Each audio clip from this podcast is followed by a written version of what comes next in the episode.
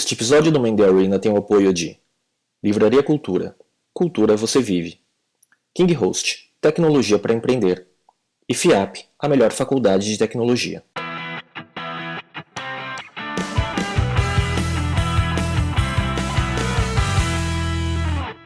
Falar um pouco do, do que é o Mendy Arena e depois a gente vai começar o programa, né? O Mendy Arena ele é um projeto, né? Ele é um videocast de empreendedorismo e cultura digital que eu e o Miguel criamos em 2010. Esse é o quinto ano, entrevistando fundadores né, é, de empresas de tecnologia, de startups. E a gente criou, desde então, o maior acervo de entrevistas com founders, é, investidores e todo mundo do ecossistema. Né? Então, quem quiser dar uma olhada no YouTube, youtube.com, TV, e no Facebook, facebook.com.br TV. Você quer falar um pouco do que, que é o nome do videocast que as pessoas às vezes perguntam o que, é, né, Miguel? Ah, legal. Man in the Arena é homem na arena, mas não tem. A gente já entrevistou inclusive várias mulheres, né? não tem nenhuma restrição contra mulheres empreendedoras, mas Man in the Arena é o nome do discurso do presidente dos Estados Unidos, Roosevelt, que ele fez em 1910, há mais de 100 anos, é, na Universidade de Sorbonne, em Paris, na França, em que ele fala que quem tem valor é o homem que está na arena brigando degladiando, suando, sangrando é, é, e com a, um rosto é, sujo de poeira. É, isso é, quem, é, é, esse é o valor, o valor de quem está fazendo, né? Story making, né, né Ricardo Jordão? É, quem está fazendo e não quem está criticando ou quem está tipo julgando ou botando o dedo. Então, foi uma maneira da gente homenagear, porque a gente o tempo todo está querendo fazer, a gente está querendo executar e os, os empreendedores, as pessoas que estão, como vocês estão aqui, vocês estão aqui para aprender, para se conectar, mas sempre com uma busca de fazer de uma forma diferente ou fazer melhor. Então, a gente está querendo sempre conversar e aprender com pessoas que estão fazendo. E as pessoas falam, ah, por que vocês montaram o Man the Arena? Né? Muito simples. A gente queria arrumar uma desculpa para poder conversar é, com pessoas que a gente admirava e queria aprender com elas. Então, de vez a gente falava assim, ah, posso conversar com você? A gente falava, posso gravar uma entrevista com você? E ficava, a nossa taxa de conversão aumentou é, de, de, quantidade de sims que a gente recebia para fazer isso e desde então a gente tem conseguido falar com muita gente bacana é, e tem sido um aprendizado muito bom para a gente e além do mais a gente conseguiu também gravar as entrevistas e coloca para quem quiser assistir de graça na internet, no YouTube, no Facebook. Para a gente é um MBA, né? E é, é interessante, assim, a gente está hoje vindo aqui para bater um papo com o Eric, né, que é o fundador e CEO, cofundador e CEO da Resultados Digitais, né? Mas o Eric, é, antes da, da Resultados Digitais, ele participou de um, de um, de um episódio em mil, não, mil, 2010 mil, ou 1832. Enfim, e, e foi e, e, e, o próprio Ricardo, né, ele já participou de dois episódios também, então tem, tem muita história bacana, tá? Então vamos lá, vamos conversar, começar o bate-papo, né, né, Miguel? E, Eric, assim, primeiro, acho que para quem está vendo todo esse evento, super sucesso, mas vamos falar um pouco da sua história empreendedora, não vamos falar de resultados digitais para começar. Então, fala um pouco do, da, do teu histórico e o que, que você fez até chegar na RD. Legal, mas bem rapidinho eu quero comparar a evolução do Mandarina também, porque a gente recebeu bastante elogio, principalmente quem veio no ano passado. Pô, tá totalmente diferente, tá grande, não sei o quê. E o Mandarina que eu gravei foi o 7, 8, não lembro agora foi na cozinha do seu antigo escritório, né? É, Dá para ver lá a produção isso. toda. E aqui eles ainda vocês fizeram em alguns eventos já, né, no, no evento King Rose e tal, isso. mas quando hoje está na, na, no, no na livraria Cult... operandi na Isso. Livraria Cultura. É, hoje a gente grava em São Paulo na Livraria Cultura, no, na arena da Livraria Cultura do Shopping Iguatemi. Então a gente muito honrado em ser convidado pelo pelo próprio Sérgio Harris, que é o CEO, presidente né, da Livraria Cultura, e que quer trazer conteúdo de qualidade lá para o espaço, né? Assim, e, e, é muito legal, assim. E hoje a gente está com mais de 70 episódios aí para todo mundo poder aprender um pouco. Né? Eu vou aguçar a curiosidade de vocês aí, se vocês forem assistir o episódio do Eric, que é o episódio número 9, vocês vão ver que 2010 para 2014 é, fez uma diferença bastante grande na idade aparente de nós três. É, Mas vamos lá, Eric, fala um pouco aí do seu é, histórico, então, para... É, a Arena e os filhos, né? Mas é, assim, bem rapidamente, eu sou engenheiro de formação, fiz colégio técnico antes, mas sou originalmente de São Paulo, vim para Floripa para estudar, fiz engenharia de automação, ah, fiz uma série de coisas na, na, época da faculdade, trabalhei em organizações diferentes estudantis, trabalhei em empresas de tecnologia. É, depois também fiz dois estágios fora. E quando já já estava mais para o final da faculdade, eu comecei a me envolver mais com esse mundo de startup. Então trabalhei em uma startup, trabalhei em instituto de P&D que tinha muito projeto é, de, de, inovação tecnológica. E no, no começo de no final de 2004, começo de 2005, eu comecei as discussões com depois duas pessoas que iriam virar meus sócios, inclusive um deles está aí. Eu vi ontem no evento, o Anderson, que trabalha na Caordic hoje. E a gente começou a Praesto, que era uma empresa de mobile. A Praesto teve uma história com várias fases diferentes. A gente trabalhava para o mercado, é, trabalhava para o mercado de telecom, principalmente. Fazia soluções para o mercado de telecom. Depois a gente queria fazer produto próprio.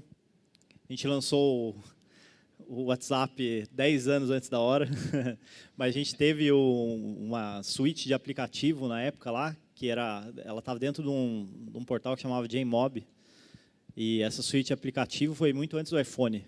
Então era um, era um horror você instalar um aplicativo no celular, porque tinha 100 versões diferentes que você tinha que fazer do aplicativo. Né? Quem, quem lembra, quem usava o aplicativo Java naquela época ali? Tinha que baixar do portal, assim, às vezes tinha um portal da operadora tal. E, mas a gente tinha um aplicativo lá que bombava, que era o MQt. Era a versão mobile do Orkut. A gente hackeou o Orkut para conseguir botar o, fazer o pessoal conseguir ler as postagens, responder os amigos lá pelo, pelo Orkut. E tinha 5 milhões de views por, por mês, mas a gente não conseguia ganhar dinheiro com aquele negócio. Não tinha, é, não tinha como monetizar naquela época. E aí foi nessa história que a gente pô, começava. Eu não conhecia nada desse mercado publicitário, comecei a apresentar essa ideia para as agências lá em São Paulo para ver se tinha alguma liga. E, e aí os caras chegavam e falavam assim: pô, não, eu não quero esse aplicativo, não quero. Isso aqui não faz sentido para mim anunciar aqui e tal, mas eu tenho uma demanda de um cliente aqui, XYZ, que quer fazer um app assim, assim, assado. Vocês fazem? É, ah, beleza, tem time lá, né? tem dinheiro na mesa aí, vamos lá, vamos fazer. E aí meio que a gente pivotou para esse mercado de soluções mobile, né, de apps, sites. Na época tinha soluções Bluetooth, né? Você botava o totem Bluetooth, não sei se vocês lembram disso aí também. Entrava no lugar, ganhava em ringtone, essas coisas. E então a gente acabou transformando o negócio para isso. E a gente tinha uma desvantagem competitiva muito forte que era estar tá baseado em Floripa, apesar de eu estar o tempo inteiro em São Paulo. É, meus concorrentes estavam lá tomando café com o pessoal o tempo inteiro, pagando almoço lá no Dinho, né? aquelas coisas que o pessoal do mercado publicitário faz. E a gente estava meio, pô, como é que a gente vai se diferenciar e crescer aqui dentro do negócio? E foi aí que a gente encontrou o marketing digital, né? Foi 2007 mais ou menos. A gente começou a fazer conteúdo. A gente começou a ensinar ao mercado como que se fazia mobile marketing, como é que as empresas e marcas poderiam usar mobile para fazer ações legais, bacanas de engajamento, relacionamento, tal. E isso começou a funcionar muito bem para nós. Chegou um certo momento que 80% do nosso negócio vinha do, do, do, do, trabalho de inbound, sem saber direito inbound. Naquela época, essas empresas americanas que hoje são referência aí, elas estavam começando também. E a gente estava aprendendo com eles, aprendendo com o conteúdo deles. E Deixa eu contar um. Vai lá.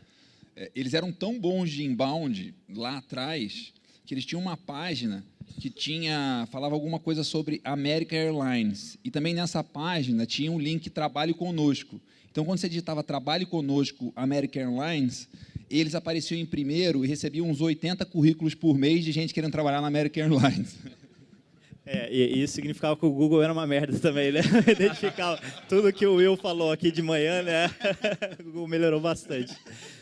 Mas o e aí a gente, enfim, cresceu o negócio, aí é, tem uma, uma, operação de serviço é sempre muito complicado, o Léo sabe bem também que hoje tem um negócio dessa, com essa característica, mas ficou aquela ideia na minha cabeça porque eu via que era difícil fazer marketing digital, questão conceitual, questão ferramental, e no final de 2010, quando decidi sair da operação, a gente teve um acordo lá entre os sócios, e aí a ideia foi realmente, pô, vamos fazer isso aqui no Brasil. Acho que tinha uma demanda muito grande, tinha muita gente que queria fazer aquilo, estava empolgado em fazer aquilo, mas não tinha condição de fazer isso.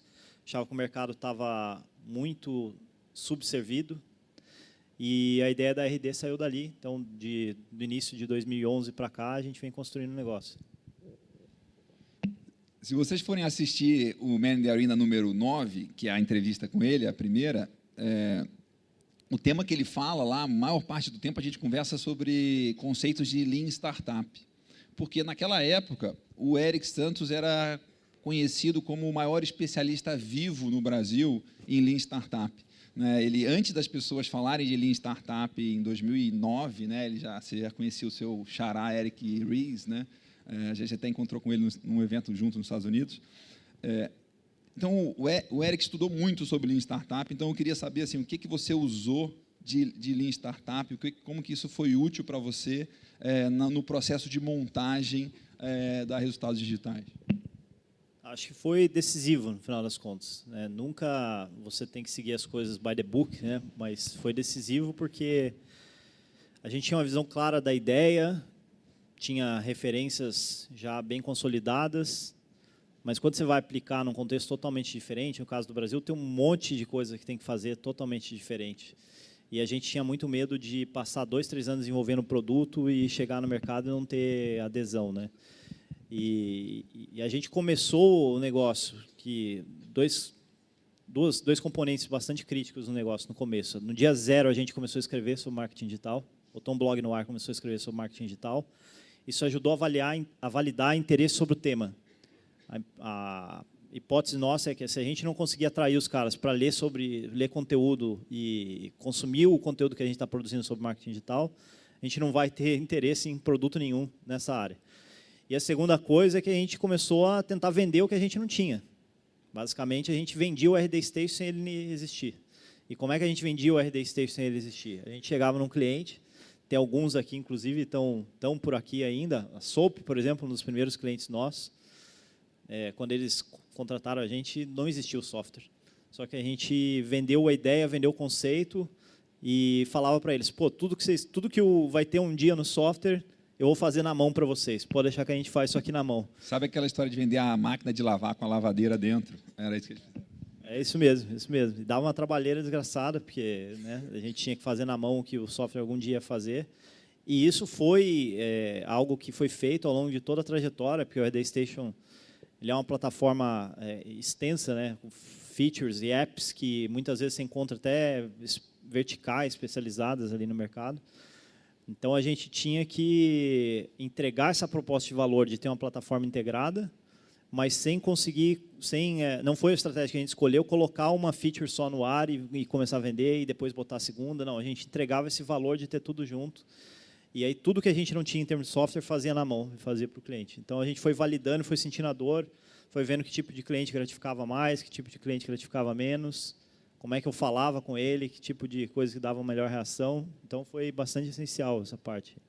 E Eric, assim, passou o tempo, quer dizer, você começou é, Lean, e passou pela fase de, de investimento, quer dizer, do que você foi limpo por um bom tempo, passou por investimento.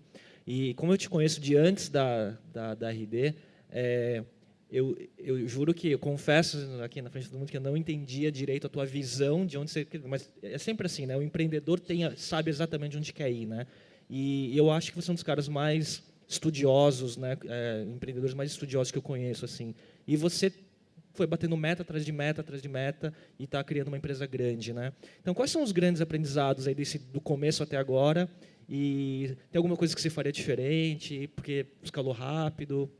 Quais são as lições?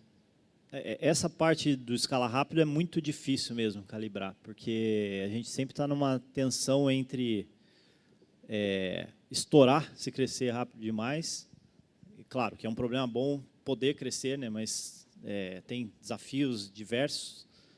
A gente saiu de 20 e poucas pessoas no final do ano passado para 100 agora, então 10 meses tem 80, quatro vezes o tamanho do time que tinha no final do ano. Então aparece problema de tudo quanto é lado. Mas por outro lado, todo todo assim, a gente vê engajamento do, do, de, do povo que está aqui, do próprio time, interesse de investidores, essas coisas, vem desse crescimento rápido. Então a gente tem sempre que tentar trabalhar dentro do é, eu uso bastante a frase do Michael Andretti, né, né? If you're not going fast enough, é, como é que é? Lembra da, da frase? É alguma coisa Ah, que você não está derrapando na curva, é isso? Não, é do. Putz, deu um branco agora, rapidinho. Já, já lembro e, e comento de novo. É, if, if you're not out of control, if you're not feeling out of control, you're not going fast enough, né? Tem que sentir que caramba tá trepidando o negócio aqui, tô no limite de escapar, mas ainda tá tá dentro do que eu consigo controlar. E cara, falar de arrependimento é, é difícil porque a gente erra o tempo inteiro, né? Tem o tempo inteiro tá errando. É, é, Eu não consigo olhar alguma coisa que eu para trás assim, claro, eu vejo vários erros, mas não consigo olhar uma coisa e falar assim, pô, me arrependi disso aqui. Talvez uma coisa que eu faria diferente, começando na uma, uma outra empresa, se fosse fazer isso, quando for fazer isso, é investir mais cedo, quanto antes, em customer success. Investir o quanto antes em- em- em gerar mais sucesso para os nossos clientes. Porque isso se paga ao longo do tempo e demora muito para você chegar no momento que você consegue te- ter retorno disso aí, né? É, legal isso. É, quem aqui é, quer, quer construir uma empresa que tem uma cultura forte, que quer ter uma cultura, que a sua empresa tem uma cultura interessante, que tem uma cultura importante. Bom, a Resultados Digitais tem provavelmente o melhor livro de cultura, o melhor culture book publicado por uma startup brasileira, pelo menos até agora. É, a gente, né, tipo, foi engraçado porque o Léo, por exemplo, viu antes de mim essa publicação, ele mandou para mim, mandou para o grupo de empreendedores que a gente participa em São Paulo, falou assim, pessoal, dá uma olhada nisso aí, que o negócio está muito bom, tá, tá muito bem feito. Então, eu queria, a pergunta é assim, qual foi o aprendizado desse processo de escrever esse, esse livro de cultura? Né? O que, que vocês aprenderam, o que, que vocês recomendam, é, o que, que você pode dar de, de, de, lições aprendidas sobre construir uma cultura forte numa empresa? A a gente teve os todos os cofundadores da RD já tinham trabalhado junto por muito tempo, né? Então a gente tinha um alinhamento muito forte de ideias e uma forma de trabalhar que é a cultura, no final das contas, né? É, que já era muito azeitada sem precisar ter papel nenhum na parede. E aí você contrata o primeiro, contrata o segundo, aquele ritmo um pouco mais dosado, as pessoas vão absorvendo isso também. As que não absorvem naturalmente também não, não ficam dentro da empresa. Isso, é, quando, quando acontece de uma forma mais faseada, é, eu acho que tem uma transferência mais natural disso aí. E não, não tem certo ou errado, é o que a gente acredita, o que a gente faz e entende que dá mais resultado.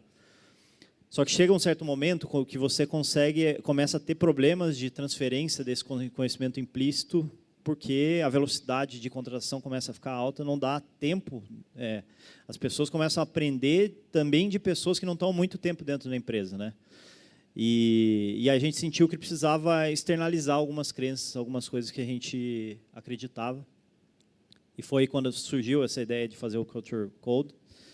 E nós é, fizemos esse processo aí, levou um pouco mais de um mês, se eu não me engano. E, e aí foi, enfim, foi discussão pesada, é, teve um trabalho de, pô, acreditamos nisso, acreditamos naquilo.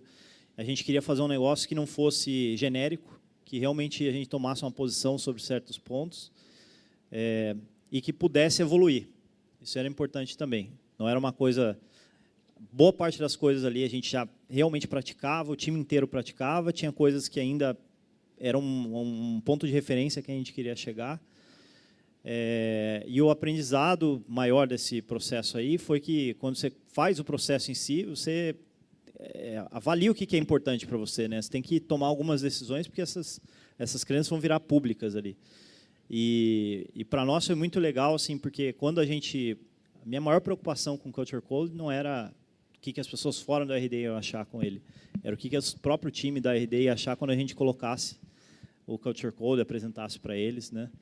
E foi muito legal ver que todo mundo sentiu um negócio meio natural, assim, tipo, ah, isso aqui é a gente mesmo, entendeu? Isso aqui é o que a gente está fazendo. É, mas não estou dizendo que é fácil no dia a dia reforçar aquilo lá, a gente praticar de fato, a gente escorrega direto. Mas a ideia de publicar era assumir um compromisso para fora da empresa também. E eu posso dizer também que ajudou do, no, no, processo de recrutamento, é, retenção do pessoal, por aí vai. Então, e assim, dá para perceber, né? Porque é, no convívio, no contato com as pessoas do seu time, que dá para ver que a cultura ela, ela une e transparece, né? Eu queria fazer uma pergunta assim sobre o teu papel como CEO da, da empresa, né? Então, como que é a gestão do seu tempo? Quais são as prioridades que você cuida é, no dia a dia? Como que isso foi mudando ao longo do tempo com a, com a empresa escalando? Né? Eu vou juntar com uma outra pergunta que é correlata, que é e como que é conciliar isso com vida pessoal? Porque a gente sabe quantas horas são necessárias para fazer uma empresa virar, né? E ainda mais nós três temos filhos, né? Então assim, como que foi também conciliar com a chegada do primeiro filho? É, o papel, acho que o papel vem mudando bastante aí com o tempo, né? O, eu tento também aprender com outros que passaram por essa situação, assim, porque é, é, é complicado, né? É difícil. Você tem, você costuma fazer uma coisa, de repente está sendo exigido por outra. Eu gosto muito do framework do, do Fred Wilson, que ele fala que todo CEO tem que se preocupar em três coisas, né? É, business model, modelo de negócio, e aí estratégia implícita, né? Cash, ter dinheiro para sustentar a operação, a empresa tem que continuar viva, né? E people, né? Time. Eu, depois vários caras comentaram esse artigo e tal, o pessoal meio que adotou um quarto, uma quarta camada que é gestão, gestão no sentido de métricas, enfim. E teoricamente, qualquer coisa que está fora desses quatro, você está falando demais. Né? E, e, eu ainda tenho muito, muita dificuldade com isso, muitos desafios assim do ponto de vista de sair partes que eu gosto pessoalmente, outras que eu às vezes acho que eu tenho uma contribuição para dar, posso ajudar o time. É, mas ele, eu tenho tentado ir cada vez mais para esse outro lado aí, para esse lado dessas quatro coisas aí.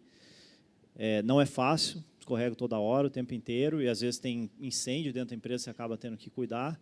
Mas uma, talvez dessas quatro aí, tem duas que sempre eu vou ter um pezinho lá de alguma forma, que é marketing, de uma forma geral, assim, acho que ainda é uma coisa que eu acho que é importante para a RD, então faz sentido nesse contexto, eu escrever, fazer conteúdo, dar palestra, coisas assim. E, e produto. Então, aquele, o anúncio de ontem ali é um produto que eu me envolvi forte, né, desde o início. Assim. E eu acho que faz diferença no final, um, pouco na linha do que o Ricardo falou ali. Pô, você tem produto bom, no final das contas ele vai se vender e vai continuar.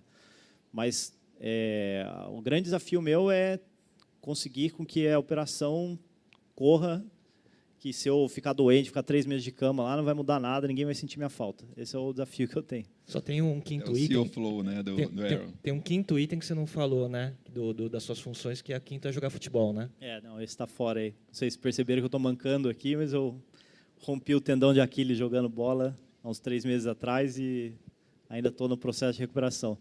E falando rapidinho em vida pessoal tal, é, eu, é muito difícil, né? Você tem que. Todos vocês sabem, aqui a gente tem uma brincadeira que é o glamour empreendedor, né? Quando o cara está viajando, manda e-mail duas da manhã, um para o outro aqui e tal. É, não é fácil. E, e, no ano passado foi um pouco agravado essa, essa bagunça, porque teve o nascimento do Max, né? Meu filho, no meio do ano. E os primeiros seis meses foram uma loucura, né? É, perdi rotina até em casa também, não conseguia dormir no meio da noite e tal. Mas eu acho que ele essa essa pressão em casa, assim, filho, eu acho que você tinha falado para mim, Léo, se eu não me engano, te ajuda a ficar mais focado, assim, quando está trabalhando, ficar não perder muito tempo, sabe, resolver, priorizar melhor, e isso tem sido muito legal, assim. E a gente tem esse negócio, né, de aquela lei de Murphy lá. Se eu tenho o tempo reduzido, eu vou lá e resolvo o negócio, não fico enrolando, estendendo. É, mas eu acho que é até uma coisa em termos de gestão de tempo que eu deveria praticar mais, assim, tipo, botar mais deadline, assim, ó, preciso fazer esse negócio, vou tentar fazer em metade do tempo que eu acho que daria para fazer, porque vai sair tão bom igual e eu não vou precisar me esticar ali. Esse negócio de filho, a minha mulher pergunta assim, o que, que a gente fazia mesmo antes da gente ter filho, né? Tipo, porque agora o tempo inteiro está tomado é, por isso, né? Isso também não é uma coisa ruim. É, mas eu queria fazer uma pergunta para vocês. É, eu acompanho a RD há bastante tempo e eu fiquei uma coisa impressionada, que me impressionou muito, eu queria confirmar com, se alguém sentiu isso aqui também, é que eu conheci um monte de gente nova da RD que eu não conhecia, né? até porque fiquei sabendo agora que aumentou 80 pessoas no time do ano passado para cá, então, obviamente, tem muita gente que eu não conhecia. Mas eu fiquei muito impressionado porque todo mundo que eu encontrava da RD, desde a pessoa que me recebeu lá na porta, que eu estava na fila errada para pegar o crachá, é, me recebeu de uma maneira muito boa e estava com uma energia muito boa e estava com uma, é, uma alegria, uma atitude, uma, uma, uma, uma postura muito positiva e muito animada em relação ao trabalho. Não sei se vocês sentiram isso nas interações que vocês tiveram aqui. Alguém, alguém sentiu isso aqui? Então eu queria pedir uma, uma salva de palmas aí pro, pro time RD, que tipo, é uma coisa que realmente impressionou. Eu falei para o Eric antes isso. É, me marcou muito, assim, porque mais. Se fosse uma empresa com um time muito pequeno é, e tivesse isso, já é difícil. Agora, um time grande crescendo muito rápido é, é muito louvável. Né? Então, a pergunta que eu tenho em relação a isso, Eric, é se tem duas coisas. Se tem alguma dica que você gostaria de ter ouvido sobre cultura há três, quatro anos atrás, e como que vocês conduzem o processo de contratação, né? Porque vocês devem estar muito bom em contratar gente, né? Porque estão contratando muita gente e muita gente boa e, e gente muito boa, né? Então é não é fácil. A gente faz inbound. Não, é sem brincadeira. A Pri tem um funil dela lá, o funil que o Ricardo não gosta, que o Murilo não gosta. Ela tem um, mas é... ele vai dar sete dicas aqui de como contratar rápido e bem. Inbound para contratação. Não, inbound é hoje, não pelo inbound da contratação, mas acaba vindo inbound porque as pessoas acompanham a RD e tal. Ele é fonte de, se não me engano, 40% da, das contratações uns 35 por aí. E, e a coisa que mais me deixa orgulhoso nessa, nessa fonte de contratações é a indicação dos próprios R2. Né? A gente denomina é SEO ou é link patrocinado? Não, tô brincando. Não, é, tem alguns outbound ali, né? mas bem estilão focado, né, arpão. E, e a indicação vem que eu acho que a pessoa só indica para um amigo ou para outra pessoa que ela conhece para trabalhar, se ela está satisfeita dentro do lugar que ela trabalha. E uma crença que a gente tem muito forte dentro do RD é que, putz, o ambiente tem que ser legal, tem que dar fruta lá, tem que dar perks, né, massagem, não sei o quê. Mas, cara, para mim, muito claro que para todas as pessoas que estão dentro da RD, para elas continuarem lá, continuarem motivadas e continuar com essa pilha aí que, que estão dentro do evento, a empresa tem que estar crescendo rápido, porque tem que estar dando oportunidades de desenvolvimento para as pessoas. E tem que ser o maior, maior desafio de aprendizado que ela pode ter no mercado naquele momento. E se não for isso, elas dificilmente vão ficar lá de uma forma assim feliz, sustentável, vão estar sempre olhando para o lado. E aí a gente tenta criar isso. Não é toda hora que a gente consegue, mas a gente tenta criar isso. E aí, nesse ponto, é, a gente acaba sempre tentando priorizar talento da casa, sempre que surgem algumas oportunidades de novas posições, enfim, novos desafios, novos projetos. Tal. E é uma escolha nossa que às vezes dá uma doidinha também, porque a gente às vezes paga um pouco pela inexperiência de, de certas situações, né? Mas é, eu acho que ela é, não não tem o menor arrependimento disso, né? E isso eu acho que é um dos segredos que a gente está tendo para manter o time feliz motivado. E Eric, falando do evento, né? É, primeiro parabéns pelo evento, assim, e a gente vê que tá todo mundo aprendendo, né, buscando inovação aqui. E é legal que você vê os palestrantes em, nas diversas arenas do evento estão é, palestrando e ao mesmo tempo aprendendo nas, nos outros palcos, nas, nas outras salas, né? E, e, o pessoal que veio veio buscar aprender e ver o que, que o futuro, para onde que ele está indo, né? O que, que, você imagina que a gente vai estar tá vendo no evento do ano que vem? Para onde você acha que o mercado está caminhando? E o que, que, você acha que vai ser a tendência?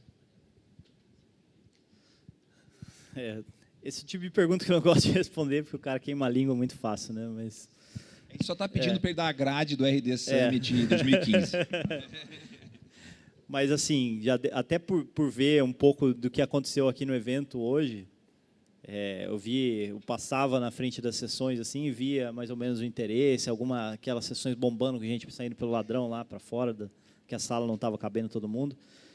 É, eu acho que vai ter um trabalho um pouco maior de vendas também, ter um pouco mais de, de conteúdo com relação a vendas.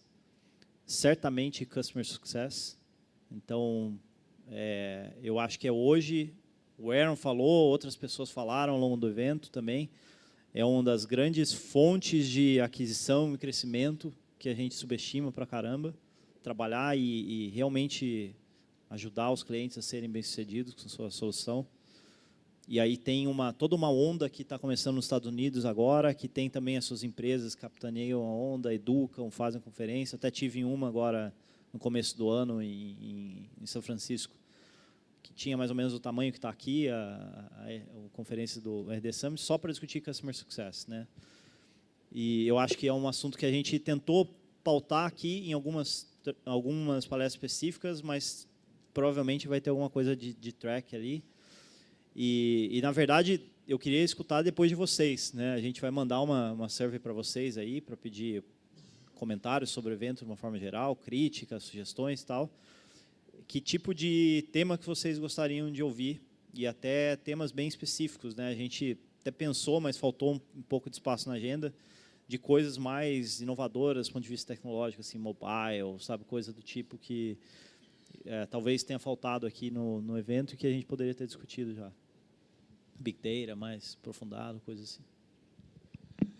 Muito bom. É, uma das coisas que vocês podem notar é que a gente é nerd, né? Então, uma das maneiras que você que nerds fazem amigos é com base nos livros que você leu e que a pessoa também leu. Então, tipo, uma maneira quando eu estava começando a conhecer o Léo, por exemplo, os livros que ele tinha citado no blog dele, ou os livros que eu tinha citado no meu blog, eram maneiras de a gente tipo conhecer coisas que as pessoas que a gente tinha tinha interesse semelhante, né? É, então, assim, eu, a gente tem esse, esse gosta de perguntar que livro que as pessoas leem e gostaram e impactaram a vida delas. Então, pergunta para você, Eric, assim, é que livro você leu é, desde sempre, né? É, que te influenciou muito, que te marcou é, e por que isso te influenciou? E qual que é o melhor livro de 2014 que você leu e por quê? Pô, a primeira é difícil pra caramba. É... Pequeno Príncipe. a resposta do, do Miss Universo todo ano é Miss sempre. Né? o, vou começar no 2014. Então, 2014, eu acho que até casa um pouco que a gente falou aqui de desafio e tal. O melhor livro para mim foi o do Ben Horowitz, The Hard Things About Hard Things. Isso é unânime, né? É. É, todo mundo Faltam tá... seis páginas para começar esse ainda. É. Você está no audiobook agora, né? Bota lá no, no carro. Putz, cara, melhor livro ever. Muito difícil, muito difícil mesmo. É porque tem dimensões diferentes, né? Às vezes você tem. Não, cita assim... um livro que, tipo, o que é um must read? O que é o cara, quem está aqui deveria ler por qualquer motivo que você acha que foi muito bom? Pô, eu vou dar um choke aqui nessa pergunta aí, porque o que acontece é, pô, pega um livro de, por exemplo, tema de vendas. Eu acho que um must read é o livro do Aaron. Eu acho que é uma maneira clara de pensar como é que você cria um framework para ter receita escalável. Gosto muito do Chet Holmes também, aquele Ultimate Sales Machine. Ultimate Sabe que ele faleceu, né? Não sabia. É, ele morreu há um ou dois anos. E tem em português, inclusive, A Máquina Definitiva de Vendas.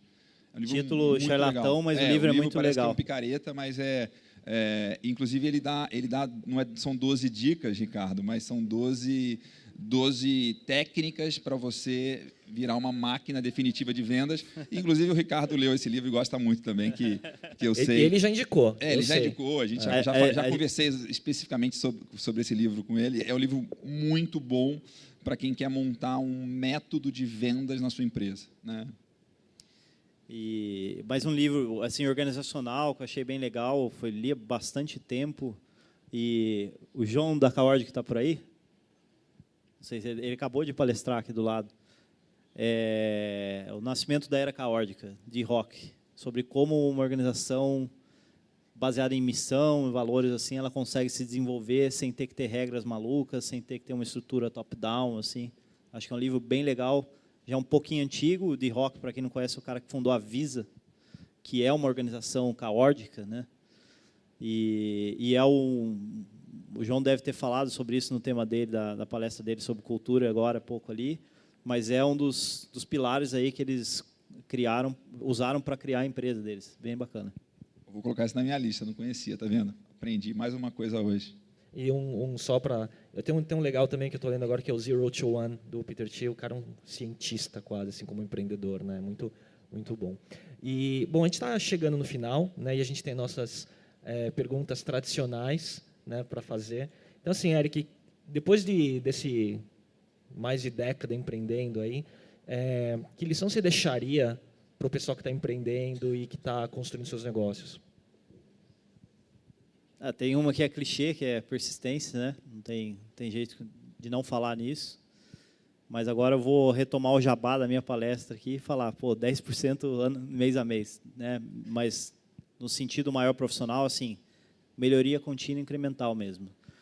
Porque a gente subestima o que, que o médio e longo prazo faz, assim, né? Então a gente muitas vezes a gente quer resolver as coisas muito rápido, quer dar mega saltos, é importante achar os hacks aí, os atalhos mas é, a, a, gente se conhece há, há, bastante tempo aí, né? Se a gente olhar um para o outro aqui, ver, putz, como a gente é diferente hoje do que era cinco, seis anos atrás. Bem visível. Os cabelos é, brancos, é. E, e, nenhum de nós teve uma, uma sabe, uma, uma, mágica aqui que aconteceu de uma hora para outra que a gente aprendeu. Não, é todo dia aprendendo, aprendendo, aprendendo, conversando, aprendendo tal. E estômago melhorando, de, melhorando, de melhorando. aço, né? Então seria isso. Acho que é essa, essa é a dica que eu dou. E aí não precisa ser empreendedor necessariamente, né? Para todo mundo, assim, profissionalmente falando. É, a mágica é aquela, né? Sucesso da noite para o dia demora 10 anos para acontecer, né? Mas para finalizar, a gente está falando aqui de Man in the Arena, né? O, o homem que está na arena, o homem que faz. A gente quer convidar você para desafiar a audiência aqui, a, desafiar quem tivesse, a quem está assistindo esse vídeo aqui, a, a fazer alguma coisa. Então, o convite é, Eric, qual que é o desafio que você dá para as pessoas que estão aqui assistindo esse vídeo, é, do que, que elas podem fazer até sexta-feira da semana que vem, em que vai ser uma coisa que tem que ser alguma coisa obviamente desafiadora, alguma coisa que seja fora da zona de conforto e alguma coisa que você acredita se, se elas fizerem, elas vão se tornar melhores de alguma forma.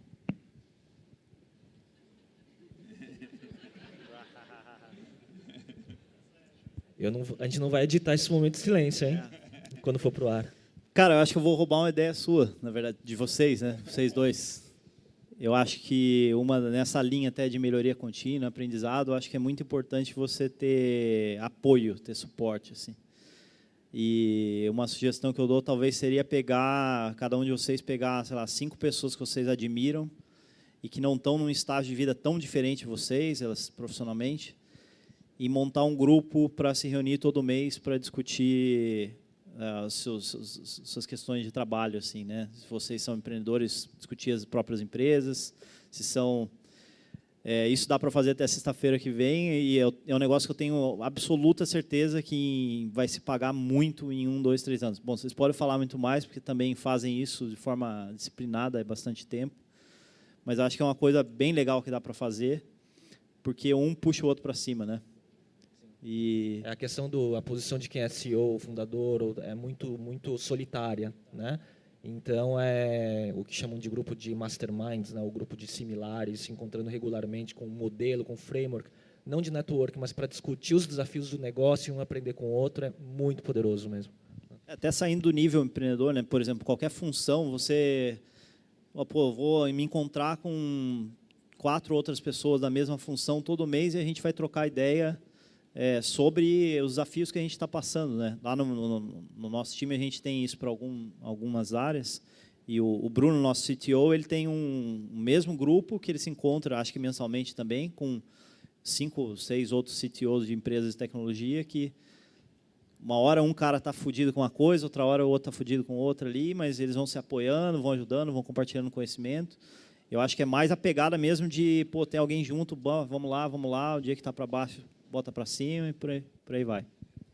Pô, Eric, você me surpreendeu, porque saiu, assim, eu acho que esse é o melhor desafio que ele podia passar para vocês. Eu até escrevi um texto, tem uma ou duas semanas sobre isso, que a melhor decisão que eu tomei nos últimos seis anos foi, em 2008, começar a participar de um grupo de empreendedores que se reúne uma vez por mês, que é, o Léo também faz parte, porque quando você reúne pessoas que têm interesses de alguma forma parecidos e têm uma vontade intrínseca e verdadeira de se autoajudar, de ajudar o outro, é, e você se encontra com uma frequência, numa forma organizada de conversar e de discutir, você tem um ambiente de melhoria muito intensa. Porque as, os seus problemas, eles são problemas insolúveis para você, porque todo problema que você tem, ele está envolto numa questão emocional também. E as outras pessoas do seu grupo, elas não, quando elas veem o seu problema, elas não têm essa questão emocional também. Então, uma coisa que para você é dificílimo de entender é óbvio para os outros. E quando você tem confiança mútua e tem vontade de ajudar o outro, é, fica muito mais fácil de você colocar o dedo na ferida. Né? A gente até tem um termo para isso, que é o carefrontation, que é o confrontamento com cuidado, com carinho. Você falar a coisa mais dura que aquela pessoa precisa ouvir daquela situação é, de uma maneira cuidadosa e querendo o bem daquela pessoa. Né? Inúmeras vezes, é, o Léo e as outras pessoas do grupo que eu participo me falaram coisas assim, é, extremamente impactantes e me chamando de um completo idiota imbecil, né? É, sem a menor capacidade de fazer é, alguma coisa. E ouvir aquilo não foi fácil, e por eu estar naquele ambiente de cuidado, de respeito, é, eu ouvi com muito mais abertura e todas as decisões mais importantes que eu tomei na minha vida nesses últimos seis anos é, teve o suporte é, desse grupo e me ajudaram muito a tomar decisões melhores e também a não fazer burradas homéricas. Você tem algum conteúdo sobre como funciona o grupo? É, é, a gente tem, eu publiquei já no, no, meu blog um texto bastante, acho que de 2010, né, que é alguma coisa tipo GEMP, forma de aprender, se você digitar GEMP, que é grupo de empreendedores, é, você vai encontrar esse texto. E também, se alguém quiser, a gente também tem um, como uma, uma espécie de, de de descrição das regras do grupo. É, se alguém quiser, pode mandar por e-mail para a gente, que a gente é, compartilha isso. Que é muito simples, assim, é, é a pessoa, é, a reunião ali, você tem uma espécie de NDA, de confidencialidade das coisas que você está tá tratando ali dentro, e que todo mundo está disposto a ajudar os outros, e está todo mundo disposto a compartilhar e falar a verdade e ajudar. Porque a gente não está ali para dizer, ah, eu sou bom para cacete, olha só e tal. É. Não, a gente está ali para um aprender com o outro, com erros e acertos. E a gente aprende muito mais com os erros do que com os acertos. Se a gente puder aprender com os erros dos outros, é a coisa mais valiosa, né? Porque é muito caro você aprender com seus próprios erros, né? O Eric estava falando aqui que as três coisas que o CEO tem que fazer, né? É, modelo de negócio, dinheiro e gente. Quando ele falou isso, eu falei, pô, eu aprendi isso, que dinheiro é muito importante, fluxo de caixa é muito importante, esse ano da maneira mais cara possível. Né? Podia ter aprendido de uma forma mais, mais suave. É, e, e, é isso, você poder aprender com as outras pessoas que estão na mesma jornada que você, no mesmo caminho que você, é, e você também tem um negócio muito de fortalecimento. Né? Toda vez que a gente se reúne no grupo, a gente sai, eu saio muito mais animado, com energia renovada, porque tem outras pessoas é, me impulsionando, me animando e me dando ideia e tipo me mostrando caminhos e coisas que eu não tinha enxergado. Então assim é uma é uma injeção de ânimo também de, de fazer as coisas, de colocar para frente. Mas essa dica fantástica, assim, façam. E bom, Eric, obrigado. Então eu queria te parabenizar pelo evento. É, eu sei que contou com praticamente a ajuda da, da empresa inteira mobilizada, né? Parabéns pelo sucesso. Obrigado para todo mundo que está acompanhando. Quem quiser depois acompanhar, entre no YouTube ou no Facebook do, do Mandarina TV, TV, né? E acompanhe o episódio que vai estar na íntegra e até a próxima. Obrigado. Obrigado, pessoal.